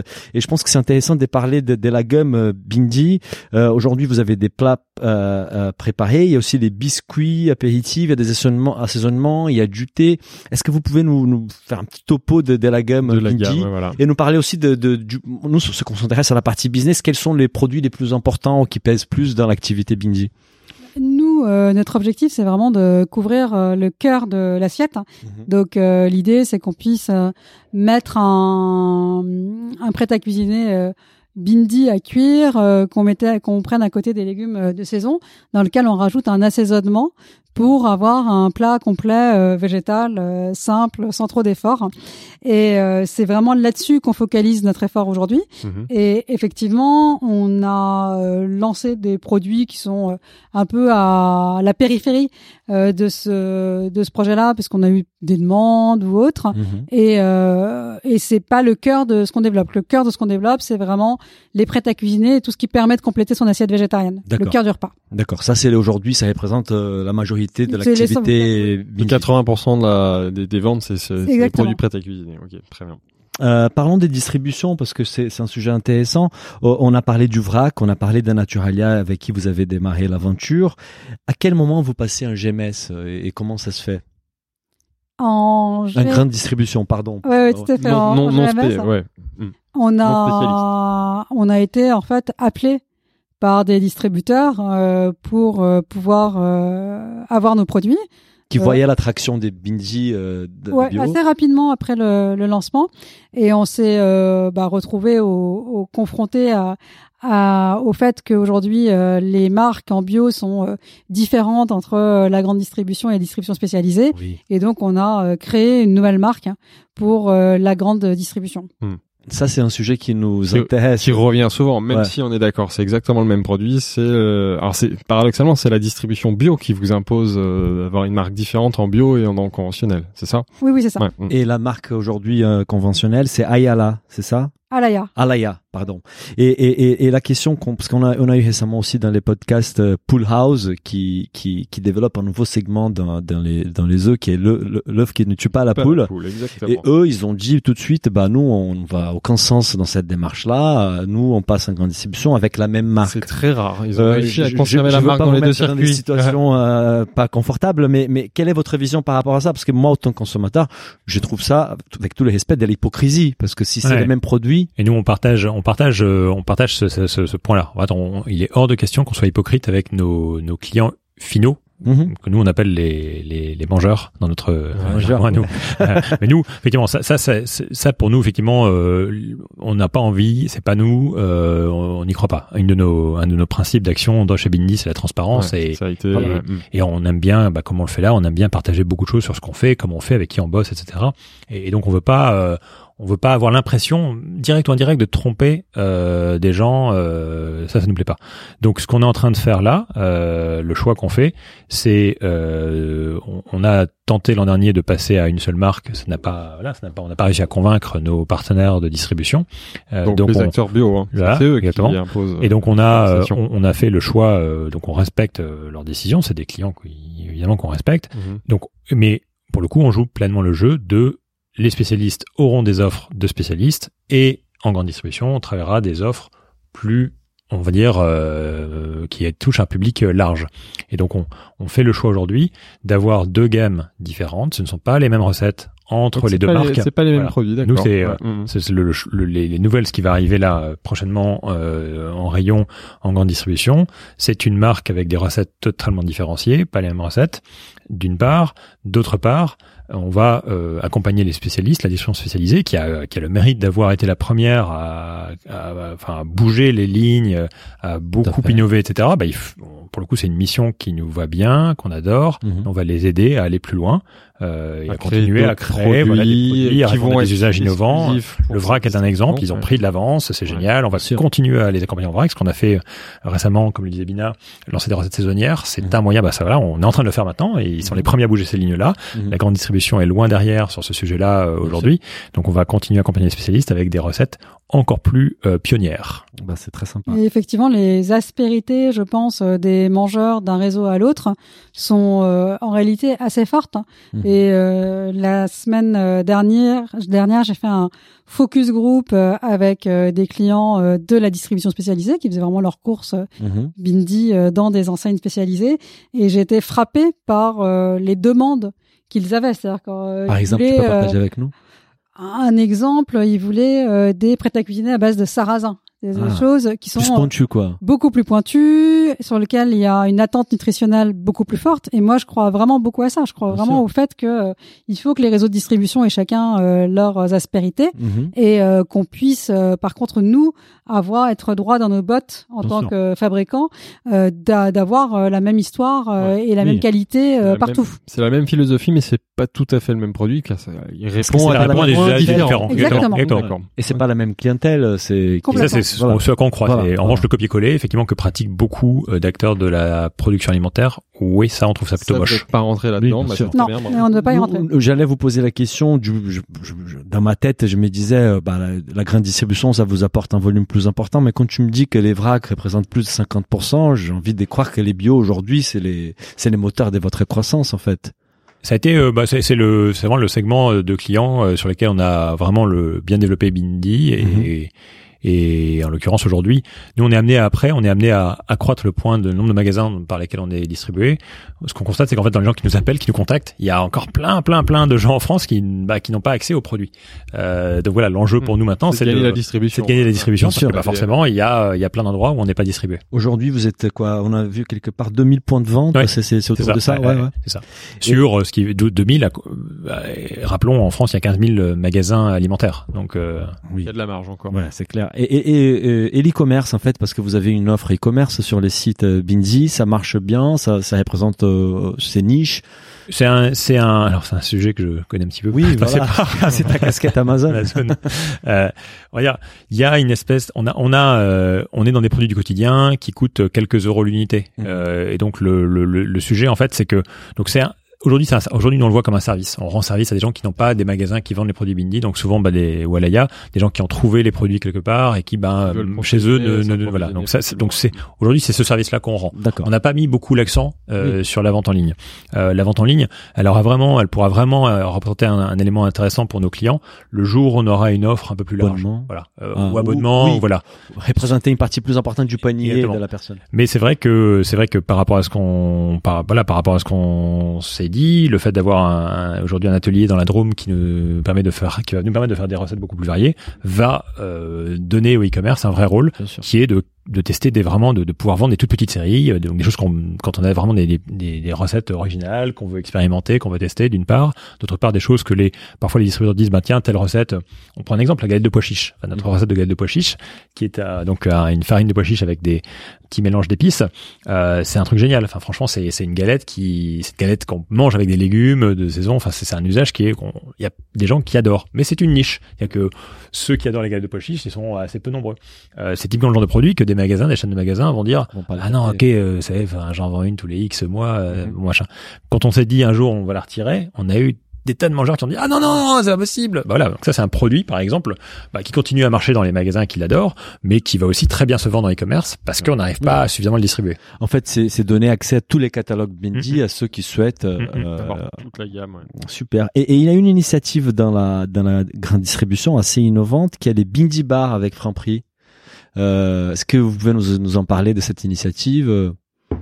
Oui, c'est un prototype en fait qu'on a fait euh, l'année dernière hein, avec euh, Franprix et dont euh, l'objectif était de promouvoir cette idée d'assiette complète hein, avec donc du coup des bases de céréales et légumineuses bindi complétées avec des légumes frais cuisinés. Et c'est une initiative que nous qui a été hyper intéressante pour nous en termes euh, notamment de retour euh, client Ouais. et euh, de voir, de, de conforter notre hypothèse que le végétal peut nourrir euh, plein de gens euh, différents et euh, pas uniquement euh, des cibles de clientèle euh, hyper éduquées et autres comme on peut l'imaginer parce qu'au Bindi Bar on avait euh, des clients récurrents qui étaient euh, des clients qui n'étaient pas euh, pas du tout euh, dans une démarche euh, végétale ou quelconque, mais qui venaient euh, simplement parce qu'ils y trouvaient une solution qui est savoureuse, saine, goûtue, à un prix accessible. Mhm. Et, et le choix de Franprix était un choix, est un choix atypique. En fait, on ne nous attendait pas là. Oui. On nous attendait dans des, voilà, des. C'est limite de la restauration rapide. en Voilà. fait, euh. Le, bon, les- ce choix de Franprix, il a été euh, donc ce, ce pop-up, on l'a, on l'a conçu avec. C'est euh, l'initiative des Franprix? on l'a co-conçu en fait. C'était suite à on, suite à des échanges avec euh, euh, Jean-Paul Mochet et Cécile Guillou qui dirigent Franprix et, euh, et où en fait justement eux bah, avaient vraiment envie de pousser des, des, des offres plus végétales et ne trouvaient pas grand chose. nous par ailleurs ça nous intéressait d'aller euh, se confronter à, à un magasin de proximité euh, avec un nouveau modèle Mhm. et ça a été effectivement un apprentissage euh, extraordinaire. Pour vous donner un seul exemple, nous on a fait Bina et moi et toute l'équipe, on a fait beaucoup d'animations. Enfin, Ouais, c'était étiez en vraiment point de vente, euh, en en point de vente le midi à consommateurs, faire mangeurs. à Ouais. faire donc la, la grande chance de ce genre de- d'approche c'est qu'on peut bah on peut faire tester on peut faire goûter Oui, Ah, bah, avoir des essayer, retours tout de suite. avoir des retours tout de suite et, et un des plus grands bonheurs ça a été de constater que bah, il y a c'est c'est un quartier de, de, de Paris où il y a pas mal de gros chantiers autour actuellement donc il y a pas mal euh, d'ouvriers du bâtiment qui travaillent sur le chantier du, du, du quartier qui les premières semaines où on était là euh, regardaient notre truc avec un œil circonspect ah, Ils ça, non, non, mais moi avec ça, non, ça c'est pas pour moi bio végétal hors de question Ça, c'est un truc de Euh, bobo. non non non c'est un truc de bobo Ouais. euh, c'était parmi les meilleurs clients quelques mois après à la fin. euh, parce qu'en fait, bah, finalement, il se rendait compte que c'était hyper rassasiant. Et Ce qu'il nous disait, c'est en fait ce qu'il nous disait, c'était que ben dans, dans, un- dans des, des métiers qui sont très prenants physiquement où il faut beaucoup d'énergie, il disait ben en fait vos, vos, vos plats sont plus rassasiants euh, que ce qu'on mange d'habitude, que le pain blanc, euh, Voilà. euh, le sandwich, euh, Ouais. euh, pas forcément toujours nourrissant, euh, d'une part, et par ailleurs que c'était bon, et enfin qui retrouvait aussi euh, un petit goût de voyage, enfin un petit goût de, de voyage dans la journée, Bien qui sûr. faisait pas mal. Ouais, Ça, c'est un point très très important parce que euh, c'est vrai qu'on peut avoir l'image de dire une marque comme la vôtre euh, avec un engagement fort, cuisine végétarienne, ça va être une marque de bobo. Là, ce que tu nous dis, c'est que c'est final, enfin de bobo ou de Mmh. personnes aisées ou voilà. Et là, tu nous dis que c'est finalement un produit qui plaît à un public beaucoup plus large. euh, mais du coup, comment vous définiriez quand même votre cible? Elle est, elle est aussi large que ça Ça va du bobo à l'ouvrier. Il y a quand même des profils. Déjà, est-ce que c'est une clientèle plutôt parisienne, urbaine, citadine Comment vous définiriez votre votre clientèle? Bah aujourd'hui, comme on a euh, une euh, distribution euh, qui est très forte, notamment dans les réseaux bio, c'est des réseaux qui sont finalement beaucoup plus implantés en dehors de Paris que dans Paris. Et de ce fait, on a vraiment des, des clients qui, qui sont un peu partout en France. Ouais. Et euh, je pense que ce qui les euh, caractérise, caractérise, pardon, c'est euh, quand même le, un intérêt pour euh, manger mieux. Et il y a des motivations assez différentes hein, selon les, notamment les tranches d'âge, Mhm. parce que on constate que on a des jeunes clients qui vont venir euh, chez nous euh, parce que ils veulent manger plus végétal pour des raisons environnementales. C'est plus des hommes, des femmes, c'est On a, équilibré? franchement, c'est assez Ouais. équilibré en termes de mangeurs. Mhm. En termes d'acheteurs, je pense qu'on a plus d'acheteuses que d'acheteurs. Mhm. Mais les places sont ensuite partagées, donc je Ouais, pense c'est que vrai, la deux, deux clientèle. portions. Et euh, inversement ou euh, différemment, je dirais, on a euh, des clients euh, typiquement euh, cinquantenaires qui sont euh, très obsédés par euh, rester en bonne santé, rester en forme, rester jeune, et qui vont euh, passer à une alimentation plus végétale pour cette motivation-là. Mhm. Et Voilà. Si- Et sinon, l'international aujourd'hui, c'est très français. Vous avez des, vous êtes présent dans d'autres marchés, pas encore? Aujourd'hui, on est, des- présent en Belgique Ouais. et c'est à peu près tout. On va on va bientôt arriver aux, aux enjeux pour la suite et peut-être il y aura des, des, des choses à se dire par rapport à là. Il y a un sujet qu'on qu'on aime aborder euh, parce que notre notre podcast s'appelle Business of Bouffe, donc il faut quand même parler business. et, et- et il y a les financements, qui est un sujet qui, qui, qui intéresse beaucoup aux auditeurs. Au, au démarrage, en fait, vous, tu, as financé comment Bindi avec des, tes propres moyens, ou des friends and family? Oui, en fait, on a toute la phase euh, d'amorçage a Mhm. été euh, financée euh, par nous. Mhm. Ensuite, on a effectivement euh, ouvert notre capital à des friends and family qui nous ont euh, permis euh, de faire notre premier atelier de production, de développer euh, notre activité euh, en réseau de en réseau de distribution spécialisé, de staffer euh, une équipe et on a fait l'année dernière une levée de fonds plus conséquente auprès de fonds d'investissement. Et là, vous avez levé 4 millions d'euros avec l'objectif des quadrupler, quadrupler les ventes, c'est ça en fait? C'était ça les pitchs aux investisseurs? Oui, c'était euh, c'est effectivement euh, l'objectif euh, qu'on poursuit aujourd'hui et d'avoir aussi l'agilité et enfin, l'agilité de, enfin plutôt la capacité à mettre en œuvre le modèle agile qu'on a en tête et qui est euh, en réalité très innovant puisqu'on veut pas du tout rentrer euh, dans le modèle euh, de la grande usine, des grandes séries, ce dont on a parlé au début. Donc les méthodes agiles, ça veut dire avoir des ateliers un peu partout en France qui vont livrer euh, des régions en fait. Et donc les premiers, c'est c'est celui à Valence, mais l'idée c'est d'avoir un deuxième euh, dans un autre Mhm. coin de France, quoi. C'est ça. Vous avez déjà, vous commencez déjà à regarder ou vous êtes pas, vous attendez Non, non, euh, pas encore. si vous venez juste acquérir le premier. ouais. Il, il est ouvert la semaine dernière. donc- Ah, mais bah, mais ça, c'est un sujet passionnant. On pourrait en reparler, enfin, du, du modèle de production. Pourquoi, en fait, aujourd'hui, enfin, c'est, c'est, c'est- Allons-y. Ouais, vas-y, c'est- vas-y. c'est vachement intéressant. Enfin, le- J'intervenais euh, il y a deux semaines euh, au Point Chaussée, à l'é- à l'école des Ponts et Chaussées, qui est dans Paris Tech, sur euh, justement l'industrie du futur. Et bon, ils m'appellent, ils me disent il faut absolument que vous veniez- veniez clore notre séminaire d'une semaine avec les étudiants sur l'industrie du futur. Je leur dis mais écoutez, nous on, fait enfin, de l'alimentation et de l'épicerie. Enfin, c'est on n'est pas euh, la high tech. Pourquoi pourquoi nous quoi? Euh, Et la discussion avec les, les étudiants a été passionnante. Donc c'est nous justement, on, on veut vraiment euh, s'opposer à la massification, la banalisation. Quand on dit ça, une fois qu'on a dit ça, évidemment, bah, c'est facile à dire, mais c'est hyper dur à faire. Enfin, pourquoi le modèle industriel euh, s'est développé et aujourd'hui omniprésent et très puissant? C'est parce qu'effectivement, il répond à la complexité du vivant et de l'alimentation par des simplifications massives de réduire le nombre d'ingrédients qu'on utilise, réduire les processus, etc. Et puis créer parfois des, des- créer parfois de de l'innovation, euh, voilà, créer de l'innovation de, de processus, de procédés. Euh, dès l'instant où on dit qu'on veut rediversifier l'alimentation, qu'on veut pas bosser avec plein de producteurs, plein de paysans, plein d'ingrédients sur plein de recettes, avec une bina qui est extrêmement créative, euh, le sujet c'est waouh, c'est Ouais. complexe à gérer. Donc nous, en fait, ce qu'on travaille pour revenir à la de fonds, bah, ça veut dire qu'il faut des compétences. En fait, euh, il faut des compétences très protéiformes. Il faut euh, faire bosser, des, comme on le disait en squad, des équipes avec des horizons, des regards très différents, de, du commerce à, à l'atelier. Euh, et, et ça, ça, ça exige beaucoup d'expérimentation pour bâtir un modèle qui soit à la fois demain distribuable, qu'on puisse justement déployer euh, dans plein de régions, dans plein de- sur plein de territoires et de terroirs, euh, mais en même temps efficace, euh, de telle sorte qu'on fasse pas payer euh, aux le prix d'un artisanat de luxe, ce qui est pas notre approche. On veut que ce soit accessible et, efficace. que euh, efficace. Mm, mm. Voilà. Et c'est là-dedans qu'on utilise vraiment euh, les nouveaux outils euh, tech pour euh, pour construire ce modèle. Par exemple, quel outil tech euh, Bah, typiquement, la, typiquement, par exemple, nous, notre, notre approche, c'est que l'atelier de production de demain, il doit être, euh, la technologie doit être là au service de l'homme, au service de, des hommes et des femmes qui bossent dans les ateliers. Euh, pour vous donner un seul exemple de, de ce qui se passe réellement dans, dans les, sous les toits de notre atelier, Ouais. euh, quand on a différents euh, poivres qui arrivent ou différents curcumas, euh, c'est pas facile à identifier. Enfin, il faut Ah oui, si savoir. on connaît pas, si Eh on ouais, n'est pas. Quand on vérifie ça, rien que ça, c'est pas simple. Euh, quand on a des recettes qui changent régulièrement, enfin la, la recette qui change, c'est aussi des équipiers auxquels on demande de se réadapter en permanence, de, de, de savoir euh, se réapproprier les recettes.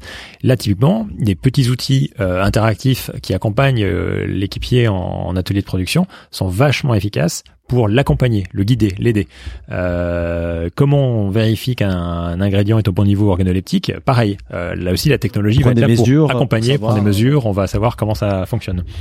Ça c'est ça c'est ce qui se passe dans l'atelier de production Euh, et on, on a donc notre euh, directrice d'opération Sophie qui est basée à Valence, euh, qui voilà qui pilote ça de main de maître, qui adore ce sujet, qui qui vraiment euh, apporte beaucoup d'intelligence, de passion à mettre en place en musique ce modèle dont on commence à voir vraiment qu'il est efficace, on Mhm. commence à voir qu'il est vraiment, enfin qu'il va fonctionner. Euh, donc ça c'est vraiment une grande un grand une grande preuve euh, de, de satisfaction pour nous. Et par ailleurs, dans les bu dans les, on va dire dans les activités de, de bureau, là aussi, c'est la technologie, ça va être comment on collabore. En fait, euh, le sujet de l'entreprise libérée dont on parlait tout à l'heure, Mhm. en fait, il est compliqué à mettre en place. Enfin, c'est pareil. Si plein de boîtes le font pas, c'est que c'est compliqué. C'est c'est compliqué parce que se coordonner de manière euh, souple avec des projets qui changent, euh, c'est pas trivial. Donc, par exemple, un des partis pris qu'on a chez Bindi, c'est pas de mail. On a tué le mail. Il y a zéro mail. Enfin, on utilise les mails avec l'extérieur. Zéro mail. Zéro en mail. Interne, quoi, en Slack euh, alors pas Slack, on a un autre, une autre euh, solution euh, qu'on adore, euh, qu'on trouve nous plus beaucoup plus euh, puissante que, que Slack, euh, et c'est un outil de collaboration. L'outil à la limite, c'est une plateforme, c'est un logiciel, c'est c'est- Voilà, après. l'outil est c'est vachement intéressant, mais surtout c'est comment on s'approprier. On a Ouais, développé, comment, comment on l'utilise une autre Ouais, méthode. ouais. Mais j'ai contacté Bina par email. je sais pas. Oui, oui, mais, avec- mais avec avec l'extérieur, avec l'extérieur. Avec. Mais tu, tu reçois pas beaucoup de mails dans la journée, quoi. Tu as une boîte euh, mail qui est assez. Si, parce que je suis beaucoup contacté par, Par l'extérieur. l'extérieur. Par l'extérieur, mais en interne, parce que souvent, on voit dans le bureau des gens Oui, qui c'est s'envoient des clair. mails alors qu'ils sont l'un en face de l'autre. Non, Ouais, ça, ça Ah non, ça, c'est tabou chez vous. quoi. Mais par exemple, euh, bon, bah, pour, pour donner un exemple de comment on utilise cet outil, enfin un des exemples de, de pourquoi le cette approche-là, elle permet de libérer. Par qu'est-ce que ça apporte par rapport au mail? Bah, le, piège du mail, c'est que dans le mail, par exemple, souvent, on a plein de gens en copie. Voilà. Mmh. Euh, bon, mais après, à la fin, qu'est-ce qui est responsable? Qu'est-ce qui est en charge? Oui, D'une part, d'autre part, responsable, plus par ailleurs, un sujet quand quand, quand on discute dans un échange, dans un dans un mail, on va avoir en fait différents échanges finalement. Bien euh, sûr. Un mail va incorporer différents échanges qui intéressent différents interlocuteurs. Nous, notre façon de collaborer, c'est euh, on, on, travaille avec des, des tâches, ce qu'on appelle des, des, activités, et à chaque fois, chaque activité a un seul euh, responsable, c'est attaché à une seule personne. Euh, donc c'est extrêmement clair, on sait systématiquement ce qui se passe et on sait exactement ce qui va se. Enfin, c'est une activité, c'est euh, exemple développer une nouvelle recette. Enfin, c'est un terme très, mmh. c'est un verbe de d'objets, d'action, il y a un porteur de projet. Et donc, un groupe de travail qui va avec. Euh, euh, tous nos objectifs sont partagés de, de manière euh, permanente à toute l'équipe. Donc l'équipe, c'est exactement un instant T, qui fait quoi, à quel objectif pour les trois semaines qui viennent. Euh, voilà, c'est et, et, ça, sans ces genres d'outils-là, sans ces outils digitaux, on pourrait pas le faire, franchement. C'est très chouette. On, on, sent les anciens consultants. Ça, ça vient de, de votre vie d'avant ou pas du non. tout? Non, au contraire, c'est pas du tout des choses. apporté plein de choses, mais pas celle-là. Moi, j'ai euh, c'est c'est c'est pas le conseil, c'est pas euh, c'est original, mais par c'est pas la distribution, c'est travailler l'organisation. C'est pas Amazon, c'est euh, non non, c'est vraiment le contact d'entrepreneurs. Euh, donc vous avez beaucoup beaucoup, euh, voilà, on a beaucoup beaucoup interrogé de, de, copains entrepreneurs, et puis surtout on a beaucoup beaucoup lu. Et euh, une des grandes fiertés qu'on a en Europe, c'est une boîte comme Spotify. Nous, une des boîtes qui nous a le plus inspiré dans la libération de l'entreprise, c'est Spotify. Le, le, le, CTO de Spotify a partagé pas mal de choses sur leurs pratiques. En particulier, ce qu'on a bien aimé dans l'approche Spotify, c'est que par rapport à des approches américaines qui sont souvent euh, tout euh, coucou les petits oiseaux, tout est bien, tout est gentil, mmh. tout, tout marche très bien. Voilà, voilà on a bien les Américains, mais il y a quand même un côté un peu parfois, c'est trop facile quoi. la vie est quand même plus compliquée. Et, et, les Suédois de Spotify, eux, ils sont beaucoup plus, enfin en tout cas, ils nous ont apporté des, des pièces beaucoup plus réalistes. Qui est, euh, en fait, il y a plein de choses qui ne marcheront pas. Euh, il y aura des choses qui ne marcheront pas et c'est pas grave. Euh, tester, tester, tester, améliorer en permanence. Il y a des documentations que tu recommanderais à nos auditeurs, peut-être des choses. Ah, c'est un sujet passionnant. Enfin. Ouais, ouais, avec plaisir. Pour le coup, ils peuvent me contacter. Euh, J'aurai grand plaisir à leur partager les quelques pièces où je vous les passerai. Ouais, on, on mettra sur, on mettra un lien sur notre, notre article. Juste avant de passer sur la suite, aujourd'hui, Bindi, ça fait quelle taille en fait entre 10 20 millions de chiffre d'affaires? C'est quoi euh, aujourd'hui On ne communique pas sur notre chiffre euh, d'affaires, hein, mais on vend euh, 5 millions de on a vendu 5 millions de portions. Des portions l'année dernière. C'est on, va faire des calculs alors. Euh, vous avez le droit de calculer si vous voulez. entre les vracs et les différents types de produits, on va on va passer un peu de temps à y arriver. On veut on, on va parler de la suite, la suite bien sûr. Est-ce que, est-ce que avant de passer à la suite, est-ce qu'il y a un sujet que vous aimeriez aborder dont on vous a pas posé la question Est-ce qu'il y a quelque chose que vous souhaitez dire euh, Non? Non, non, non, c'est bien. on, va passer à la suite alors. Euh, bah pour vous, quelle est la vision pour Bindi? Vous avez vous venez d'élever de l'argent avec l'ambition de, de, faire x4. comment vous voyez les développements sur les 5-10 années à venir?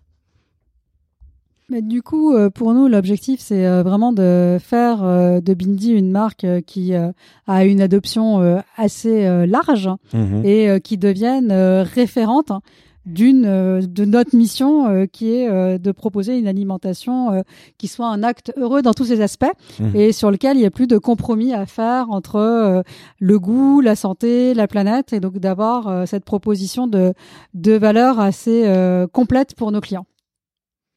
Est-ce qu'il y a des produits à venir que tu pourrais C'est des questions qu'on nous a posées aussi. S'il y a des produits qui vont sortir, est-ce qu'on a des exclus, des informations que qu'on n'a pas vues par ailleurs? Euh, Oui, on a, bah, on étoffe nos gammes sur euh, la, la gamme euh, Bindi avec euh, des nouveaux mélanges qui vont arriver dans les prochains mois, avec toujours pas mal d'innovations à la fois dans les recettes et dans le type d'ingrédients qu'on propose. On aura du sarrasin peut-être C'est fort probable. Suite au focus group, ça sert les focus group, c'est un sujet important. Et euh, on développe par ailleurs une nouvelle approche sur la grande distribution dont on pourra vous dire un petit peu plus dans quelques semaines. Ah, on a, on a, on aurait dû enregistrer ça. On n'a pas encore les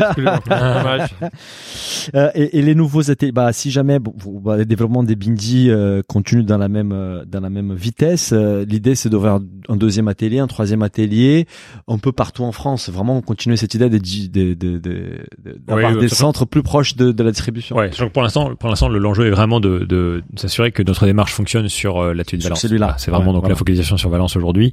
On a on a vraiment euh, beaucoup de, enfin voilà, nous, notre notre sujet, sujet en étant producteur nous-mêmes, c'est d'assurer euh, la, la mission que qu'on qu'on évoque là. Mm, mm. Euh, et donc de bien travailler sur la qualité évidemment euh, d'une part d'autre part d'accueillir de plus en plus d'ingrédients et de recettes et de voilà de s'assurer que notre modèle fonctionne bien et est efficace Euh, vous, vous, vous dites qu'aujourd'hui les vracs ça représente une grosse partie de l'activité. Il y a récemment, un, une- un- je pense que c'est Carrefour qui a lancé un partenariat avec une société américaine, Loop. Mhm. Euh, Est-ce que c'est un sujet qui vous intéresse? Vous avez regardé ça de près? Vous avez un avis ou? Oui, oui, on a. C'est c'est pas un sujet sur lequel on va se mobiliser pour l'instant. Mhm. Euh, c'est un- on a été effectivement sollicité par euh, par Loop pour euh, rejoindre la démarche, mais c'est pas un sujet sur lequel on est euh, aujourd'hui. euh, Enfin voilà, on est entrepreneur, on a, on peut pas choisir toutes les batailles. On a encore une petite boîte, il faut vraiment euh, pas tout faire, se focaliser. Et nous aujourd'hui, notre focalisation, c'est vraiment sur le vrac, qui est le bon véhicule, euh, qui est le bon véhicule. Et une dernière question, c'est que euh, par rapport à votre engagement, on a, est-ce que vous, vous cherchez à avoir, vous avez une certification, euh, vous voulez être Bicorp, euh, ESS, est-ce que c'est des Ouais. choses qui passent par votre Oui, tout à fait, tout vous à fait. pourriez, euh, on a, on a, cla- exactement. D'abord, on s'en inspire beaucoup. Enfin, d'abord, c'est des, Oui, bien c'est sûr. les, nos, nos- à la fois les, les certifications et puis les, les entreprises qui les pratiquent sont des sources d'inspiration pour nous. Bien Donc sûr. clairement, on trouve ça génial. Euh, toutes ces, enfin, ces démarches, euh, euh, bio-entreprise durable pour la, la, la bio en France, euh, Bicorp euh, de manière plus, plus globale, sont des démarches euh, dont on s'inspire beaucoup et effectivement, on va avancer sur ces sujets-là. Super. Le, le choix, le choix pour nous, c'est de. Après, le sujet, c'est euh, il faut que ce soit euh, ce qu'on veut, c'est qu'il y ait vraiment. C'est un effet d'entraînement. Il faut qu'il y ait un vrai effet d'entraînement sur notre stratégie. Et donc, ce qu'on fait, c'est vraiment. euh, on peut pas le traiter comme un label entre guillemets le côté label. Oui. C'est vraiment le sujet, c'est nous aider à porter des batailles nouvelles. Euh, et de ce point de vue-là, c'est extrêmement utile. On, on parlait d'international tout à l'heure, c'est pas forcément une priorité aujourd'hui. La priorité, c'est de gagner Ouais, en France. distribution déjà Ouais, en ouais, France. France. Il y a- il y a de la Ouais, marge, on en ouais, parlait ouais, tout à l'heure. ouais. Mm. International, ça fait pas partie des plans, Non. des objectifs. de On est quand même sur des enjeux. Ouais, dans Quand même sur des enjeux où, enfin, euh, vous connaissez bien le business, dans le business of bouffe, Mhm. euh, dans le business de l'alimentation, on est sur des euh, environnements qui sont très concurrentiels, enfin, où euh, Oui. euh, en fait euh, beaucoup, si on prend les startups alimentaires en France, il y en a beaucoup, beaucoup, mais très peu arrivent à dépasser un million d'euros. Enfin, vrai. taux de mortalité est monumental. Ouais. Euh, donc on est sur des arriver dans les rayons, rester dans les rayons, c'est des investissements très très conséquents. Donc voilà, on- nous on souhaite vraiment. euh, Et vous, ce euh, seuil-là, vous l'avez largement dépassé. on l'a dépassé. on l'a dépassé. J'essaie d'avoir mon On l'a info. dépassé, mais il faut rester. fois deux fois dix. On l'a dépassé, mais il faut rester humble. Il faut rester humble. C'est, c'est euh, le monde bouge vite, Euh, et surtout, c'est, c'est, on, reste tout, comme toute jeune pousse, on reste fragile. Donc euh, c'est, vraiment, il faut, euh, voilà, ce qu'on, ce qu'on souhaite, c'est déjà, on a plein, comme on le dit tout à l'heure, euh, plein d'enjeux encore de distribution à gagner en, en France pour être mieux connu, mieux distribué, et c'est ça notre focalisation. Très bien. Euh, on arrive à la fin. Euh, on a une question rituelle qui est euh, dans l'expérience Bindi. Quels étaient les plus gros apprentissages ou échecs et la, la plus belle fierté réussite? Alors le plus gros euh, le plus gros apprentissage, en fait, je pense que c'est un conseil que m'ont donné plein de copains entrepreneurs. Mais comme tout entrepreneur qui se lance, on se dit quand même non, c'est pas tout à fait vrai. C'est que ça prend beaucoup plus de temps que ce qu'on avait prévu. Ça, c'est- on retrouve et ça à que chaque fois. euh, à la Mm. fois c'est un apprentissage d'une certaine forme de patience, hein, Oui. de se dire bah Résilience. ouais là ça va arriver, résilience aussi.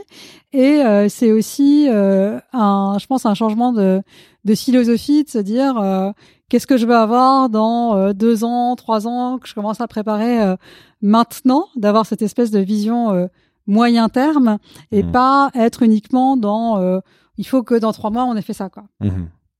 Ça, c'était, j'imagine, parce que quand tu passes deux ans, un an et demi à développer euh, les produits sans pouvoir se confronter aux, aux consommateurs finaux, euh, je pense qu'il y a plein de choses qui passent dans ta tête. Eh ben complètement. Oui, Ouais. t'as- t'as- j'ai j'ai pensé euh, plus d'une fois que ça Mm. pourrait pas se faire. Quoi. Pas se faire, ouais, bien sûr, bien sûr, bien sûr.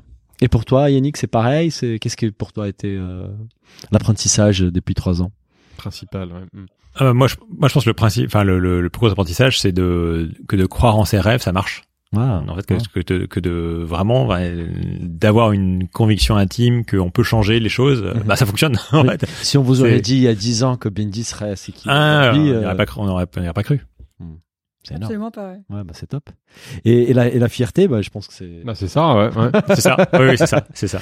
Et du coup, c'est certainement lié. On a une autre question rituelle, c'est quel conseil donneriez-vous à un entrepreneur qui aujourd'hui veut se lancer dans le business de la bouffe Bah, c'est exactement C'est ça, c'est ce qu'on vient de dire, voilà, c'est croire en son c'est rêve. c'est croire en son En son rêve, d'être vraiment. résilient. Et être que parce que parce que ça ça prend il y a plein de il y a plein de déconvenus en chemin évidemment enfin c'est c'est Oui. jamais qu'on l'a c'est jamais qu'on l'a prévu c'est jamais aussi vite qu'on l'a prévu enfin il y a, il y a- et puis il y a des tas d'obstacles à, franchir des tas de trucs à découvrir enfin nous pour, tout- pour le coup quand on s'est lancé on avait la chance l'un et l'autre d'avoir quand même des bagages déjà et Oui, une expérience pas des et jeunes. malgré ça malgré ça Oui. on a en fait le, le rôle d'entrepreneur c'est il faut faut réapprendre beaucoup de choses Ouais, c'est pas les mêmes Ouais, métiers. c'est pas les mêmes euh, métiers. il faut réapprendre plein de choses ne serait-ce que de tout, ben, de faire. vendre Mhm. vendre ben il y a plein de carrières en- aujourd'hui où on Tu n'est faisais pas amené à vendre Ouais, ouais, c'est ça. On n'est pas face aux clients, c'est ça. On parlait de ça. Ouais. Mhm. Euh, ok, bah et la, Bon plan. la dernière Ouais. question, c'est euh, les bons plans bouffe à partager. Nous, on a élargi parce que là, vous êtes des gourmands, donc vous avez plein de belles adresses. euh, mais on pense aussi euh, à li- euh, des livres, podcasts, séries, films, des choses qui vous ont inspiré euh, dans vos parcours. Euh, et on a deux autres questions liées à ça. Euh, D'abord, il y a une question qui vient de, de, de Nathalie Hutter sur Twitter qui demande quelle est la recette préférée quand Bina reçoit ses amis à la maison? Et, et, et surtout, voilà, bah, si vous pouvez nous, nous citer quelques plans bouffe, bons plans bouffe à Paris ou ailleurs. Alors, une recette euh, qu'on me réclame euh, souvent, Mmh. c'est euh, le baba au rhum. Ah ouais, Ah. d'accord. Je ne pensais pas à ça, tu vois. D'accord. mon dessert préféré. Ah bon, bah, Ah, voilà. ah, bon, bah, Et qui te est, fasse au, inviter, Daniel.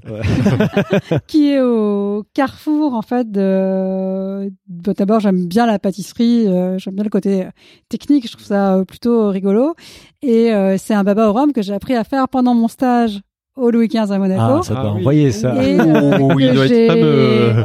J'ai euh, amélioré, enfin en tout cas mis à ma sauce, Attention, avec du casse. hein. euh, Ah, ah, ah. mis à ma sauce, Petit coup de pression. Nuance, euh, avec euh, quelques un mélange euh, d'épices et de vanille euh, que j'ai Ah. fait. Ah, d'accord. Donc c'est un, un babaron qui nous fait voyager en fait. Voilà. Et du coup, on me, le- on me le réclame souvent. Est-ce qu'on aura comme, une euh, version bindi de ces babarons ou- Non, ça, je ça restera un produit exclusif. Exclusif. On va loin, là, on va loin.